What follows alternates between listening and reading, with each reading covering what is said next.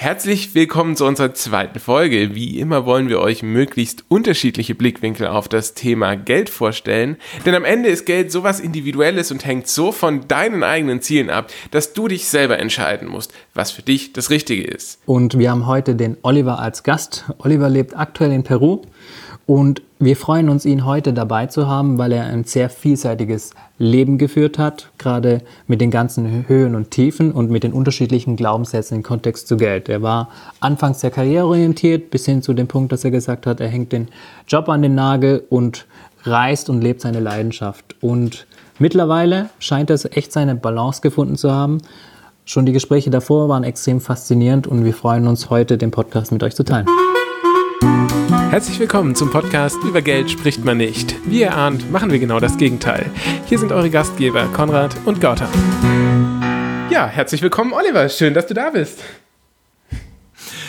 Buenos dias aus Peru, aus dem heiligen Tal der Inkas, wo wir seit einem Jahr leben. Ja, mega schön, dass du die Zeit gefunden hast, heute bei uns im Podcast zu Gast zu sein. Stell dich doch mal vor, Olli. Wer bist du? Was machst du? Kannst du das überhaupt in einem Satz? Und wie ist das Wetter in Peru? genau, hatten wir gerade schon gefragt. In, in, in einem Satz. Ähm, ich bin Geschichtenerzähler.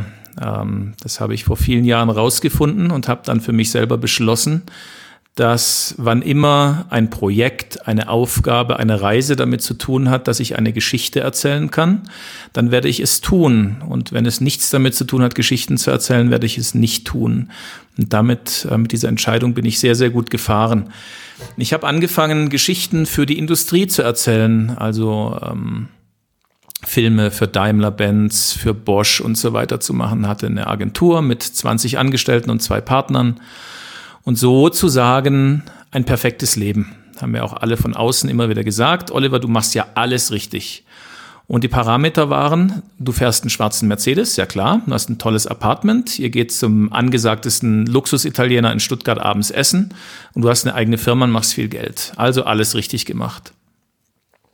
Dann hatte ich ein halbes Jahr lang, das war 2008, 2009, einen sehr schlimmen Burnout mit ähm, Pseudo-Herzattacken, hatte Panikstörungen, Bewusstseinsstörungen, ähm, plötzlich war ich allergisch gegen alles. Alle Ärzte haben mich aufgegeben und gesagt, naja, der Mann stirbt halt, wir wissen nicht, was er hat. Und dann bin ich eines Tages in meine Agentur und habe zu meinen Partnern gesagt, ich höre auf. Ich höre einfach auf. Ich habe geweint wie ein kleines Kind weil mir klar war, ich war die Agentur. Dieses Leben war ich, was anderes war ich noch gar nicht. Und das habe ich aufgegeben, habe quasi nochmal bei Null angefangen. Und an diesem Tag, meine Partner haben gesagt, okay, dann was denkst du noch ein halbes Jahr? Und ich sage, nein, jetzt. Hier sind die Schlüssel, ähm, hier sind die Kreditkarten, so wie der Sheriff im Western seinen Colt auf den Tisch legt und seinen Sheriffstern. Bin rausgegangen. In dem Moment, als ich die Glastür der Agentur hinter mir geschlossen habe, waren alle Symptome weg. Die waren einfach komplett weg. Und seitdem habe ich noch dreimal bei Null angefangen. Ich war in Berlin, ähm, habe einen Spielfilm gedreht. Ähm, 2015 haben wir beschlossen, unser Leben in Berlin hinter uns zu lassen. Sind als Familie in Wohnmobil gezogen und seitdem auf Reisen, machen Dokumentarfilme über die einfache Wahrheit, dass alles Leben auf dem Planeten unsere Familie ist und nicht Dinge, die wir nutzen, die wir benutzen können. Und in all der Zeit war Geld immer ein sehr interessantes Thema. Ähm, es war mir in den ersten 17, 18 Jahren, als wir die Industriefilme gemacht haben, sehr wichtig. Es war meine oberste Priorität. Dann schlug das Pendel natürlich in die andere Richtung aus. Geld ist scheiße, Geld ist des Teufels, Geld macht die Menschen kaputt, ich will gar kein Geld mehr haben, ich versuche arm zu leben. Das war es aber auch nicht und irgendwann habe ich dann das Geld auf einer anderen Ebene schätzen gelernt und habe verstanden, wie man Prioritäten in seinem Leben anordnen muss. Und damit fahre ich mittlerweile sehr gut.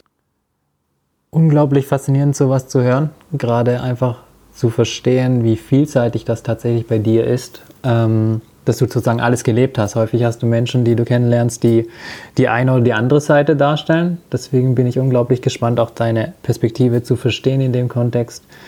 Und ich glaube, was uns extrem helfen würde, wenn du jetzt sagst, du hattest am Anfang die Priorität zu Geld sehr hoch geschätzt, wie es dazu kam. Wurdest du, bist du in der Hinsicht so aufgewachsen, dass es eine große Priorität hat? Oder wie kam es eigentlich zu dem Glaubenssatz, so darüber zu denken und was hat letztendlich dazu geführt, dass sich das Ganze äh, geändert hat jetzt? Das fängt ja an in der Schule. Ähm, wenn du von der Schule nach Hause kommst und sagst, hey Mama, Papa, der Lehrer hat heute was gesagt und ich habe gesagt, ich sehe das aber anders, dafür habe ich einen Verweis bekommen. Ich würde mein Kind loben, wenn es so nach Hause äh, kommen würde. Ich wurde gelobt, wenn ich eine Eins geschrieben habe. Also was habe ich gelernt? Ähm, wenn du Leistung erbringst, wenn du besser bist als andere, dann bist du ein guter Mensch. Dann hast du, sagen wir mal, deine Existenz verdient. Und nun ist man 13 Jahre in der Schule und ähm, im Studium ging es nachher auch so weiter. Ähm, du musst Leistung bringen und irgendwann, naja, kriegst du ja auch mit, da fährt jemand ein tolles Auto, auf den stehen die Chicas. Also brauche ich auch Geld, weil die Chicas finden es ja toll, wenn man Geld hat. Dass es eine bestimmte Art von Menschen ist, die auf andere Menschen steht, die viel Geld haben, das musste ich ja auch erst wieder lernen. Und bei mir war die Priorität, wie kann ich viel Geld machen? Das war die oberste Priorität. Danach kommt dann, mal schauen, vielleicht macht es mir ja sogar Spaß, dann hätte ich Glück gehabt. Und ich dachte, die Welt ist so. Das hat man mir auch gesagt. Die Welt ist halt so. Die brauchst du jetzt nicht zu ändern, Oliver. Also passt man sich an. Und dann gab es noch andere Prioritäten, die dann halt so sich nach unten abgestuft haben. Als ich dann mein Leben 2010, 2011 äh, nochmal bei Null begonnen habe, habe ich Geld aus meiner Prioritätenliste komplett rausgeschmissen. Und, wenn du dann das erste Mal in der Supermarktkasse äh, so viel Einkäufe wieder zurückgeben musst, bis dein Bargeld reicht, dann denkst du, hm, das war es vielleicht auch nicht. Und ähm, ich habe dann mit vielen Leuten, als wir dann auf Reisen waren ähm, und angefangen haben, auch mit denen zu reden über ihre Träume und wie man Träume lebt, dann haben sie immer gesagt, naja, aber du musst doch erstmal gucken, dass du Geld hast. Und ich habe immer geantwortet, nein, als zweites, ja, guck erstmal, was ist dein Herzensweg? Guck mal, was dir Freude macht. Guck mal, in was du so richtig gut bist. Und dann schlag diesen Weg ein. Und dann, wenn du auf dem Weg bist, dann guckst du, wo das Geld herkommt, nicht andersrum. Weil wenn du was machst, wo du nicht wirklich gut drin bist und was dir auch keine Freude macht, dann wirst du letzten Endes, aus meiner Erfahrung, nie wirklich erfolgreich sein. Und vor allen Dingen gehst du kaputt. Und am Ende deines Lebens sitzt du da und denkst, hm, schade, eigentlich wäre es toll gewesen, wenn ich Maler geworden wäre oder Schriftsteller oder keine Ahnung was. Und ja, deswegen ist es für mich auch heute noch so, wenn wir Filmprojekte starten. Wir machen jetzt einen Dokumentarfilm über die Magie des Kindseins, Little Big Hearts. Und das erste war, dass wir überlegt haben, was für einen Film wollen wir machen? Was für einen Film braucht die Welt jetzt? Was ist am allerdringendsten? Und wenn wir das Thema haben, dann gehen wir los und suchen Sponsoren, Finanziers und so weiter. Also wir lassen das Thema keinesfalls aus den Augen. In meiner Zeit in Berlin haben wir es genau andersrum gemacht. Ähm, da hatte ich mit einem Freund zusammen eine Firma gegründet, um Spielfilme zu finanzieren. Und sechs Jahre lang haben wir, glaube ich, 37 Projekte versucht zu finanzieren. Kein einziges wurde finanziert. Und unser Ansatz war immer, mit was kann man am meisten Geld machen, was kommt gut bei den Förderungen an, äh, was ist zurzeit voll angesagt ähm, am Boxoffice. Und ja, das war meine Lektion. So macht man es eben nicht, sondern du guckst, was brennt so stark in dir, dass du es notfalls auch machen würdest, ohne Geld zu verdienen. Und dann machst du den ersten Schritt auf diesen Weg und dann fängst du an zu gucken, wo kommt denn das Geld her? Und dann kommt es auch ganz automatisch.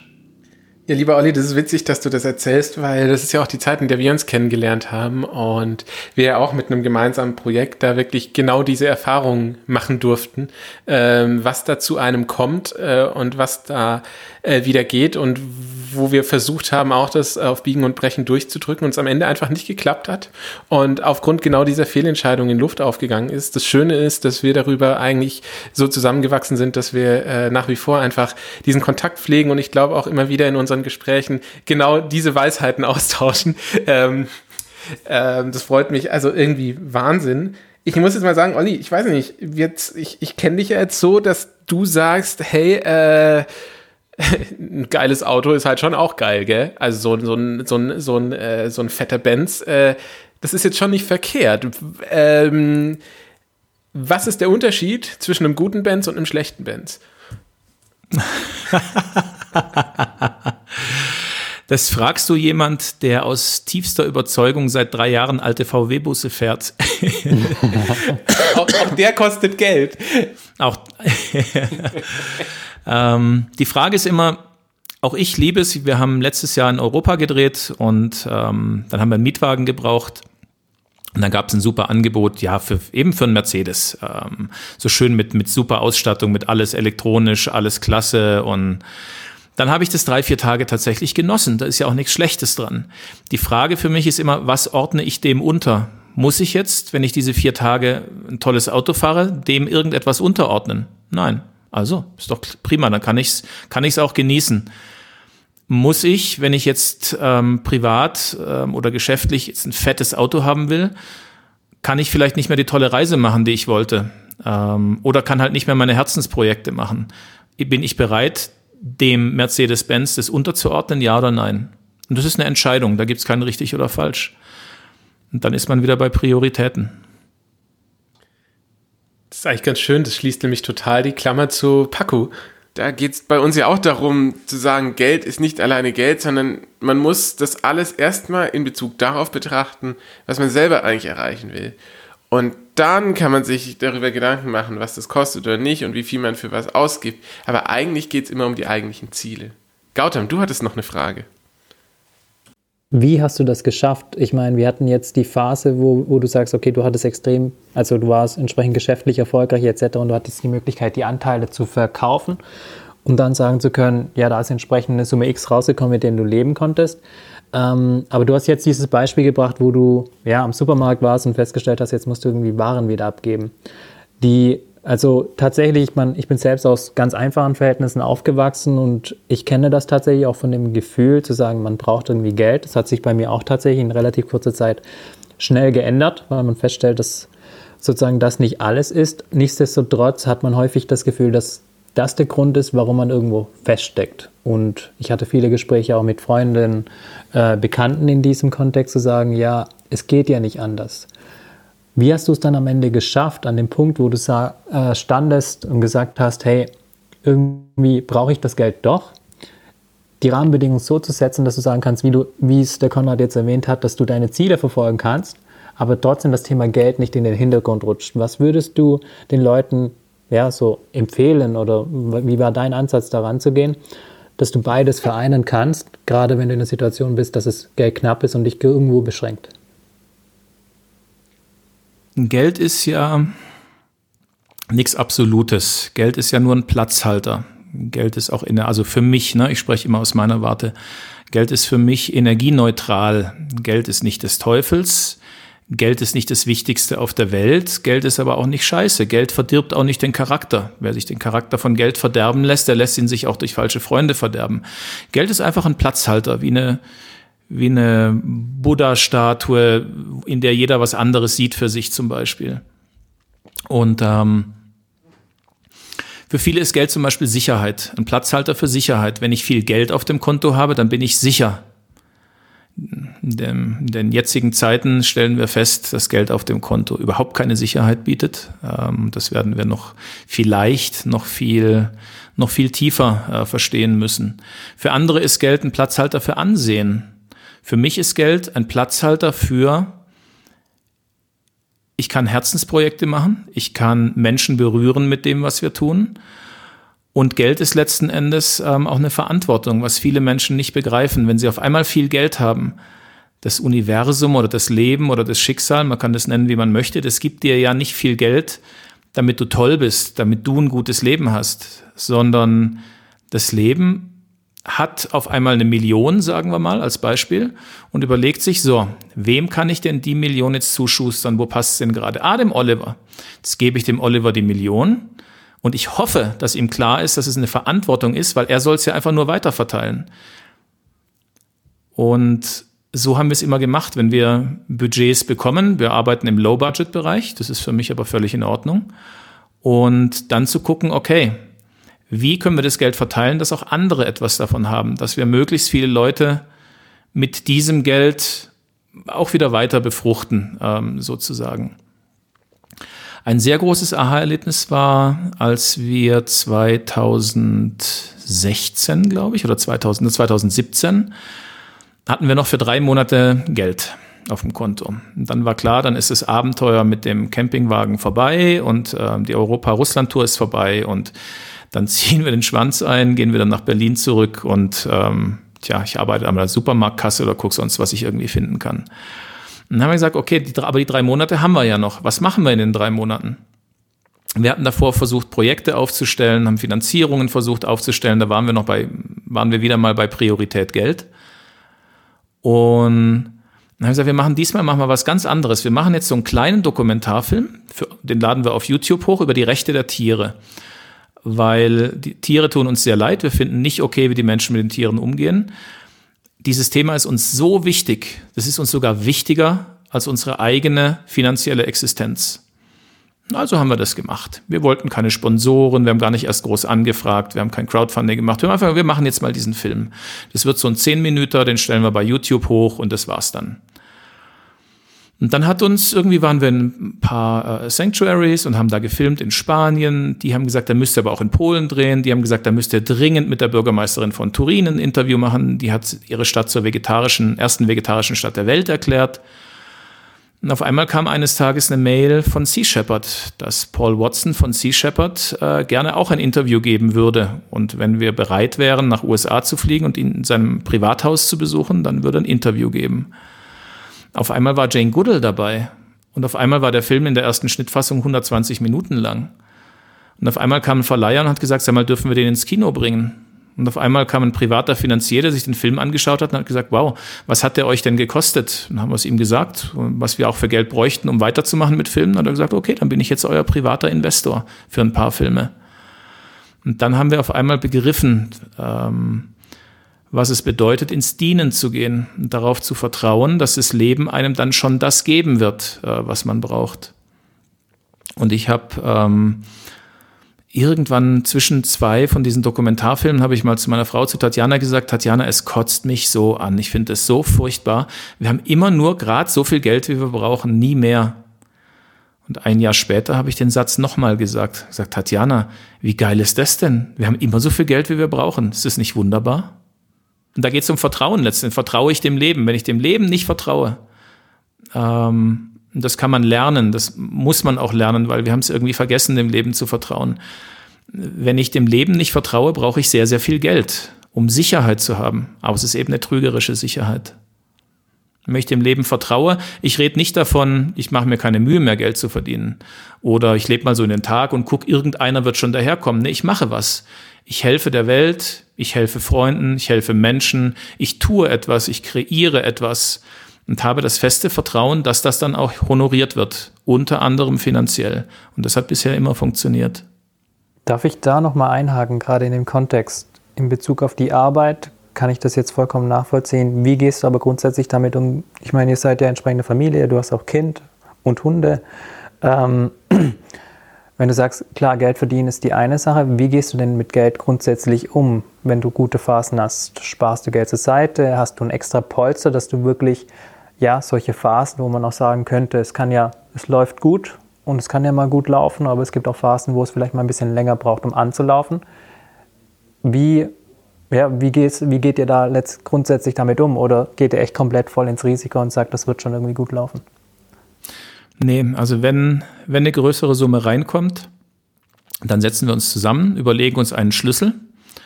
Ähm, jetzt nur beispielsweise, das muss man bei jedem Projekt extra nochmal schauen und sagen so, 10 Prozent von dem, was reinkommt, investieren wir.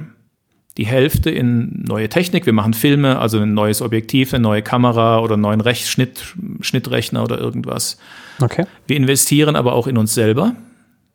Ja. Das heißt, Fortbildungen, irgendwo hinreisen, um was zu lernen, um neue Kontakte zu knüpfen. Dann geht ein Prozentsatz tatsächlich, den legen wir weg, wo wir dann einfach wissen, pass auf, wir leben preiswert, wir brauchen im Monat so und so viel. Ähm, lass uns immer ein halbes Jahr Rücklagen haben, dass wir wissen, wenn wir super sparsam leben, ist ein halbes Jahr auf jeden Fall immer gesichert, automatisch. Und in diesem halben Jahr wird uns schon wieder was einfallen, äh, wie wir an neue Projekte und so weiter kommen. Und dann hat man einen Teil des Geldes, den man fürs Projekt ausgibt. Wir reisen viel mit in unserem Job. Ähm, und dann bleibt was übrig, wo man auch sagt, okay, und die 5%, 10%, je nachdem, ähm, dann tue ich mir auch einfach was Schönes. Aber was, was mich wirklich erfüllt. Nicht irgendwas, was, womit ich mir Ansehen erkaufe bei anderen. Hey, schau mal die tolle mhm. Rolex oder irgendwas. Und überlege, so, keine Ahnung, das kann sein, dass ich, dass man zwei Wochen in irgendein Gesundheitsretreat geht oder ähm, je nachdem, das, was einem wirklich tief innen drin mit Freude erfüllt. Und das ist, glaube ich, ganz wichtig, ähm, ja, dieses, dieses Geld eben aufzusplitten. Ein Teil zum Beispiel legen wir auch immer beiseite, nicht ums zu spenden an Wohlfahrtsorganisationen, aber wo wir wissen, äh, wenn wir auf Leute treffen, die es richtig schwer haben, ähm, dann haben wir auch ein bisschen noch einen Puffer, um denen einfach finanziell weiterzuhelfen. Oder wir bitten Leute, uns zu helfen, die wir eigentlich nicht wirklich bräuchten, stellen die trotzdem an für das Jahr, wo wir den Film machen, weil wir einfach wissen, es tut denen auch gut, wieder ein bisschen bezahlte Arbeit zu haben. Und das meinte ich vorher mit Verantwortung, dieser Verantwortung eben gerecht zu werden. Weißt du, was ich so faszinierend finde, Olli? Äh, du hast das gerade so wunderschön hergeleitet von, von dieser persönlichen Geschichte und diesen persönlichen Erfahrungen. Und wenn man sich jetzt tiefer mal mit persönlichen Finanzen beschäftigt, ist das, was du gerade beschrieben hast, das, was so mancher Autor einfach auch, auch sagt. Ähm, und ich finde es so schade, dass das dann immer heißt, ja, so musst du es machen, so musst du es machen, so musst du es machen, ähm, ohne dass du für dich selber weißt, warum eigentlich, weil dann kannst du das auch nicht durchhalten. Aber in dem Moment, wo du so wie du das beschreibst, so ein Ziel oder einfach weißt, wofür du es tust ähm, und was du damit bewegst und dass du damit was Gutes tust und dass das richtig so ist, in dem Moment kann das halt Frieden stiften, ja. Mhm. Ohne jetzt zu sagen, man wird stinkreich, ja. Ich glaube auch gerade in diesem Kontext, wie du sagst, für Dinge, Sachen, die dir persönlich wichtig sind, weil, wie du sagst, Anerkennung kann man in unterschiedlichster Form ausleben. Sei es, sei es irgendwie ein tolles Auto zu fahren, anderen Menschen zu helfen, das eigentlich komplett wertfrei zu sehen und sich die Frage zu stellen, wofür möchte ich gerne Geld ausgeben? Und ich glaube, das ist die Kunst, das beides zu kombinieren, dass man dann eigentlich auch sagen kann, man hat ganz konkret Budgets, die einen motivieren zu sparen, weil man sagt, auf der einen Seite tue ich etwas für die Zukunft, aber auf der anderen Seite, ja, habe ich Geld, mit dem ich wirklich heute was genießen kann und dass es sich eigentlich nicht widersprechen muss in diesem Kontext. Überhaupt nicht. Und die Anzahl der Menschen, die sich tatsächlich mit einem freuen können, ähm, ist erstaunlich gering auf dem Planeten. Das heißt, meistens äh, kauft man sich dann nicht Ansehen äh, und Bewunderung, sondern Neid ist den Menschen aber nicht bewusst. Wenn die sagen, boah, du hast einen neuen Daimler, sagen sie eigentlich, scheiße, wieso hast du einen neuen Daimler? Ich hätte auch gerne einen. Man zieht, man zieht eigentlich negative Schwingungen an. Das ist das perfide. Mir hat mal ein Bekannter in Berlin, der hat, ach, im, im ich glaube ich, im, im zweistelligen Millionenbereich irgendwelche Projekte gemacht und ähm, da saßen wir mal abends bei einer Flasche Wein zusammen und haben gesagt, Oliver, ich gebe mal etwas an dich weiter und das teile ich auch gern mit euch äh, Zuhörern heute. Ja, weißt du, ich habe ganz oft hatte ich Millionen auf dem Konto und ganz oft war ich auch total pleite und hatte fast keinen Cent mehr. Und weißt du, Oliver, was ich mit meinen letzten 200 Euro, die ich noch hatte, immer gemacht habe? Ich bin richtig fein essen gegangen, habe mir eine richtig schöne, teure Flasche Wein geleistet, um mir selber zu zeigen, dass ich es mir noch wert bin. Das finde ich einen sehr interessanten Ansatz. Wenn du denkst, du bist arm, dann bist du arm. Wenn du denkst, du bist reich, dann bist du reich. Ähm, das ist ganz einfach. Deine, deine mentale Haltung ähm, produziert dein Äußeres. Ähm, es ist ja nicht so, dass wir Wahrnehmungsmaschinen sind, wir Menschen. Das sind wir ein Stück weit auch. Wir sind Projektoren. Das heißt, in unserem Inneren findet etwas statt, eine gewisse Grundüberzeugung. Und weil das schwierig ist, in sich drinnen diese, diese Grundüberzeugung wahrzunehmen, haben wir eine Welt um uns herum, die uns zeigt, wie es in uns drinnen gerade aussieht. Und da können wir das wunderbar ablesen. Kommt keine Kohle rein, dann hasse ich Geld. Oder ich habe ich sage immer, ah, weißt du, bei mir klappt's ja sowieso nicht, ah, bei mir, ich verdiene ja sowieso nie Geld oder die Leute, die ständig das Wort arm benutzen, ah, das wird sowieso wieder nicht reichen. Ja, dann wird's auch nicht reichen. Zeig dir selber und dem Universum, dass du einen gewissen Wert hast. Und misst diesen Wert gerne auch an Geld, aber eben nicht nur, sondern eben auch an anderen Dingen. Wir haben mal vor, vor einem Jahr oder so, mh, hm, haben wir uns morgens mal wieder zusammengesetzt, äh, Tatjana und ich, und haben geguckt, so wie sieht's auf unseren Konten aus? Hm, ja, nicht so toll. Müssen wir uns mal langsam Sorgen machen. Ähm, und irgendwann sagt Tatjana, Mensch, wir, wir machen hier so ein, so ein, äh, so ein Meeting, so ein Zusammentreffen, wo wir, wo wir schauen, wo wir gerade stehen und wie reich wir sind. Guck mal, wir haben eine Tochter, die wir lieben und die uns liebt. Er sagt, wow, ja, das ist, das ist richtig, das ist auch eine Art Reichtum. Und dann kamen wir auf was ganz Interessantes, ähm, was man für sich selber machen kann, nämlich eine Schatzkarte zu malen. Und wir haben unsere Karte Schatzgarten genannt. Und dann haben wir in diesen Garten Bäume, Keimlinge, Sprossen, Setzlinge, Blumen und so weiter gemalt, die bestimmte Reichtümer in unserem Leben darstellen. Da sind Konten dabei, da ist aber auch dabei, dass man zum Beispiel einen europäischen Pass hat. Äh, das haben andere Menschen nicht. Das ist vielleicht zurzeit nicht so interessant, wird aber wieder kommen. Ähm, da haben wir auch, wie viele Sprachen sprechen wir denn zusammen als Familie? Äh, was für ein Netzwerk haben wir denn an Menschen? Ähm, an was für einem Projekt arbeiten wir denn gerade? Das ist zum Beispiel ein ganz kleiner Setzling. Da müssen wir gucken, dass wir dem ein bisschen Wasser geben, weil der wird auch mal irgendwann ein großer Baum was haben wir denn für Berufsabschlüsse, was können wir denn, was haben wir für Talente? Und mit der Zeit guckst du auf diese, auf diese, auf diesen Schatzgarten, stellst fest, verdammt sind wir reich. Auf dem Konto gerade nicht. Dann müssen wir mal gucken, ob wir ein paar Äpfel von dem Baum pflücken und damit mal wieder den anderen Baum düngen und so weiter. Und auf einmal stellst du fest, wie reich du wirklich bist. Und da ist Geld, ja, eine Komponente, aber nicht die einzige. wenn einem das bewusst ist, dann geht man auch mit viel breiterer Brust wieder da raus. Alter Schwede. Das ist eine, geile, eine geile Ansage, Olli. Unglaublich. Ähm, ja, ich bin baff gerade, muss ich sagen. Ich hätte vielleicht noch etwas, wo ich nachhaken kann, grundsätzlich. Ähm, Gerne. Ja, es ist sehr, sehr bildlich, deine Sprache. Ähm, und ich versuche das gerade ein bisschen greifbar zu machen, gerade zu sagen, egal, unabhängig davon, was ein Typ Mensch man ist und wie gerade sozusagen diese Folge oder diese Person diese Folge anhört. Wie kann man das konkret umsetzen? Also wie hast du für dich diese Klarheit geschaffen, zu sagen, okay, wir schaut, ihr schaut mal im Monat hin, das war zum Beispiel dieser Aspekt, neben der Art und Weise, wie du denkst, auch trotzdem sehr pragmatisch zu sagen, okay, ein halbes Jahr brauchen wir Rücklagen, damit wir uns, ähm, damit wir uns die Kosten decken können. So war es jetzt sozusagen weitergeführt, zu sagen, okay, es gibt da bestimmte Lebensphasen, wo ihr vielleicht nicht arbeiten wollt, könnt. Ich nehme mal das Beispiel, so wie du es gemacht hast, an einem Punkt sagen, okay, ich lasse es jetzt mal liegen und bin jetzt ein Jahr auf Reisen. Wie konkret, also wie wie weit planst du in diesem Kontext im Voraus? Denkst du überhaupt zum Beispiel an Altersvorsorge, solche Themen nach? Lässt du das alles passieren? Das heißt, einfach nur, damit wir da einen Eindruck bekommen, wenn jetzt ein Zuhörer da sitzt und vielleicht Überlegungen hat in diesem Kontext, ob er sich mit dir ja, vergleichen kann oder ob es vielleicht ein paar Punkte gibt, wo er anders denkt.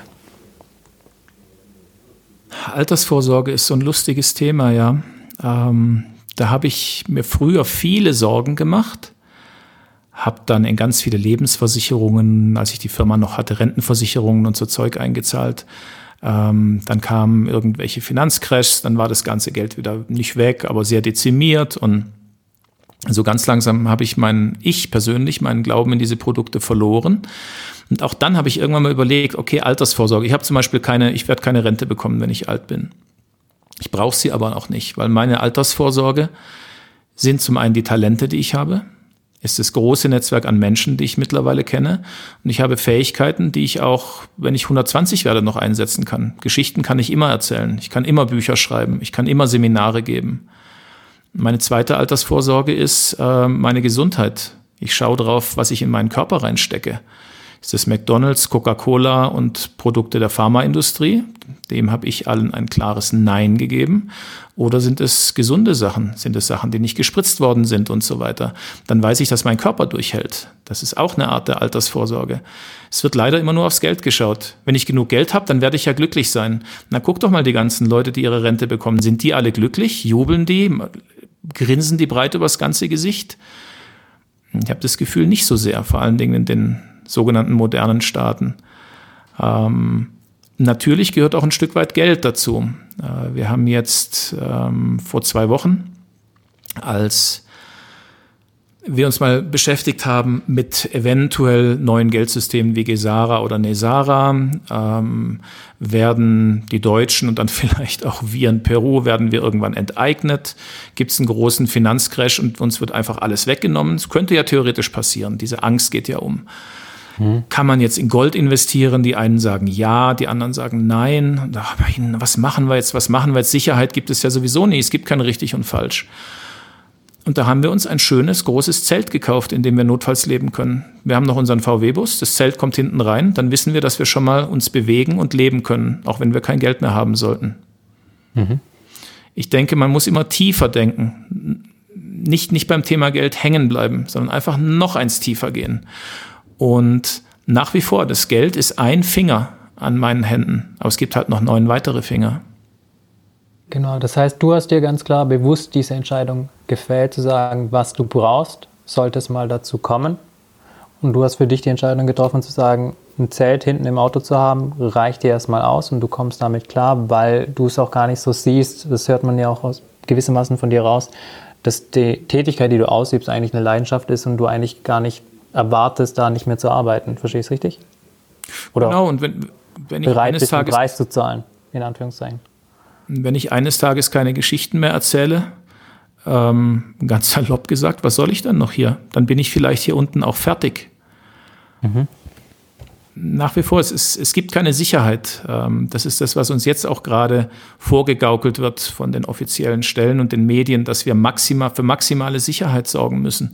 Es geht doch nicht. Das Leben, ist, das Leben endet immer mit dem Tod. Das Leben ist immer gefährlich. Das war schon immer so und es wird auch immer so sein schau lieber, dass aus dem, was du jetzt in dem Moment machst, dass du da das Beste draus machst.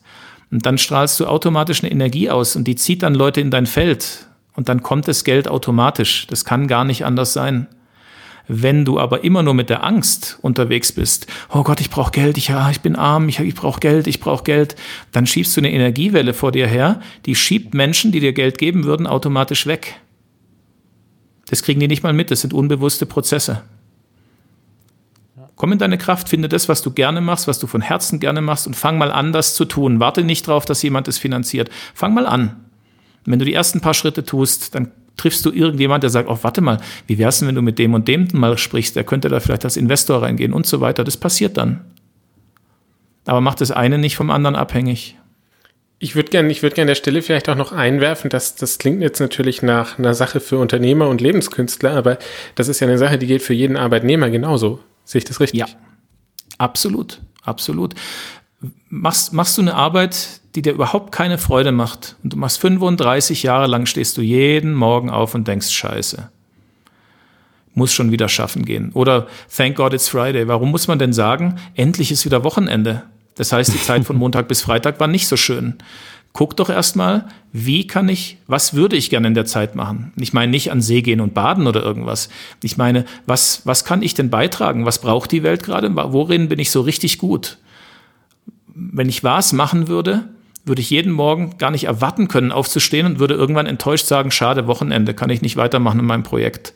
Wenn du das gefunden hast, dann schlag die Richtung ein. Ja, und dann sind wir an dem Punkt, dass wir äh, hier in Deutschland äh, ein ganz großes Problem damit haben, einander zu loben und zu sagen, das hast du gut gemacht und schau mal, darin bist du gut. Wir kriegen die ganze Zeit in unserer ganzen Ausbildung gesagt, ja, da kriegst du die Note, da kriegst du die Note, da wirst du bewertet, da bist du bewertet. Und was, worin du selber wirklich gut bist, sagt dir kein Mensch. Und mit 20 bist du so dermaßen eingeschüchtert, ähm, dass du dich da auch nicht mehr traust, dazu zu stehen. Und dann hört die Sache nämlich auf. Und das ist eigentlich der, der Knackpunkt, an dem du den ganzen Kreislauf gelöst kriegst. Ich habe, ähm, als ich damals Abi gemacht habe, in Überlingen am schönen Bodensee, da waren Berufsberater in der Schule. Und ich habe mich nicht angemeldet, weil ich wusste ja, ich möchte Wirtschaftswissenschaften studieren. Und dann hatte ich eine Freistunde und der ist auch irgendwie so da so rumgesessen, hatte auch gerade nichts zu tun. Dann gesagt, na, Oliver, du bist doch im Abitursjahrgang. Komm, mach mal eine kleine Berufsberatung. So, ja, brauche ich aber nicht. Na, schadet doch nichts. Okay. Was willst du studieren? Wirtschaftswissenschaften. Ah, interessant. Ja, sag mal, hast du mitgekriegt? Letzte Woche war ja mit dem DAX-Index irgendwas. So, oh, äh, ich weiß nicht mal, was ein DAX-Index ist. Ach so, aber äh, wie würdest du denn jetzt bewerten, was gerade, hat mir so ein paar Fangfragen gestellt. Ich bin dem heute noch dankbar. Und irgendwann hat er gesagt, sag mal, Oliver, kannst du gut mit Geld umgehen? Konnte ich damals überhaupt nicht. Und ich sage, nee, irgendwie, wenn es bei mir landet, ist es auch sofort wieder weg. Hm. Dann hat er gesagt, warum willst du Wirtschaftswissenschaften studieren? Tja, hatte ich erstmal keine Antworten. Da habe ich gesagt, naja, da kann man viel Geld verdienen, haben mir ein paar Leute gesagt. Und es ist doch wichtig, dass man viel Geld verdient. Und dann hat er gesagt, Oliver, was machst du denn gerne? Was ist so das dein, was ist dein absolut Größtes? Er sagt, ganz ehrlich, wenn alle anderen im Strandbad sind, dann gehe ich in die Nachmittagsvorstellung ins Kino, bin ganz allein im Kino und schaue mir Filme an. Das ist für mich das Allerhöchste. Er sagt, dann musst du Film studieren. Und dann habe ich Film studiert. Dieses Gespräch hat mein Leben geändert. Ja, ich finde, am Ende stelle ich fest, dass letztendlich diese Zusammenhänge, sei es die Arbeit, die man letztendlich macht, ähm, die Zeit, wo man rein investiert, sei es für die Bildung, sei es fürs Studium, um später entsprechend was dafür zu tun, letztendlich alles damit zusammenhängt und insbesondere gerade mit der Geisteshaltung, dass man letztendlich, ja, wie soll ich das sagen, den Mut hat, ich werte jetzt nicht, ob ich gerade viel Geld verdiene oder nicht und ich gehe diesen Weg. Und gerade in diesem Kontext, diese Freiheit zu haben, finde ich, das Wichtigste, was man tun kann, ist nicht in den Konsum zu fallen und es zu schaffen, zu sagen, man lebt möglichst ja, human, bodenständig, das, was man letztendlich braucht, um die Freiheit haben zu können, dass man genau das machen kann, worauf man Lust hat. Und so hört sich das bei dir, Olli, gewissermaßen an. Und ich glaube, das ist etwas, wo wir auf jeden Fall festhalten sollten, ähm, dass es eigentlich in gewissermaßen den Weg darstellt, dass man, bis man diesen Punkt hat, dass man ganz genau weiß, was man tut, sich vielleicht nicht übermäßig, übermäßig anfängt zu konsumieren, dass man die ganzen Freiheiten hat, um entsprechend Veränderungen im Leben eingehen zu können. Wenn man sagt, man sieht hier eine Chance, um glücklich zu sein. Kannst du da was ergänzen oder was denkst du darüber? Da kommen zwei Menschen in ein Gasthaus, sagen, boah, wir haben so Hunger, wir nehmen das Tagesgericht. Und dann kommt zweimal Tagesgericht, Braten mit Pommes und Erbsen. Jetzt mögen die zwei Männer Braten, Pommes und Erbsen nicht. Das sind ihre drei absoluten Hass, Hassspeisen. Der eine fängt an auf seinem Teller, die Erbsen nach links, die Pommes nach rechts, dann die Pommes auf den Braten, dass man ihn nicht so sieht. Dann macht er die Erbsen, legt er um den Braten drumrum, aber irgendwie will das nichts werden mit seinem Tagesgericht. Der andere ruft den Ober und sagt, ich möchte gern was anderes.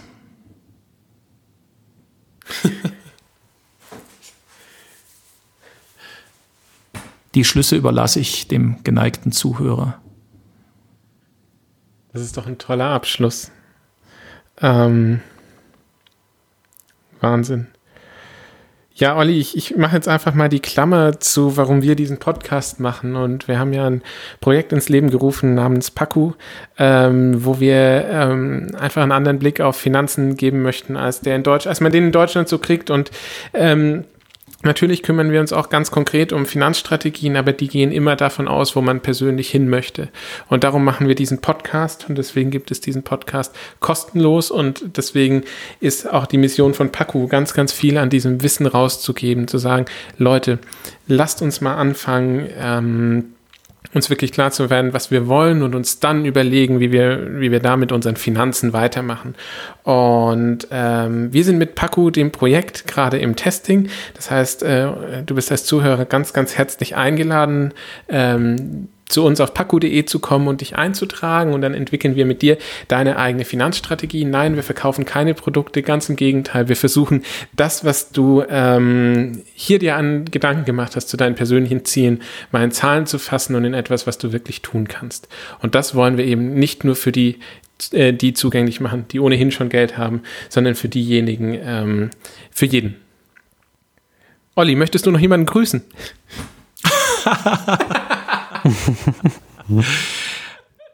Die Chance ist gering, aber wenn der Berufsberater damals äh, aus Überlingen, wenn der zuhört, Dankeschön, das war eine große Leistung. Gut, Olli, ich danke dir auch von meiner Seite vielmals für dieses tolle Interview. Ähm, eine, sehr, eine Ansichtsweise, wo ich glaube, dass nicht so weit verbreitet ist und deswegen so erfrischend, gerade in diesem Podcast so, so einen Blickwinkel zu haben, dass man einfach ja, im Vergleich zu der ersten Folge, die wir tatsächlich hatten, komplett andere Sichtweise in diesem Kontext hat. Danke dir. Ich danke euch, hat sehr viel Spaß gemacht.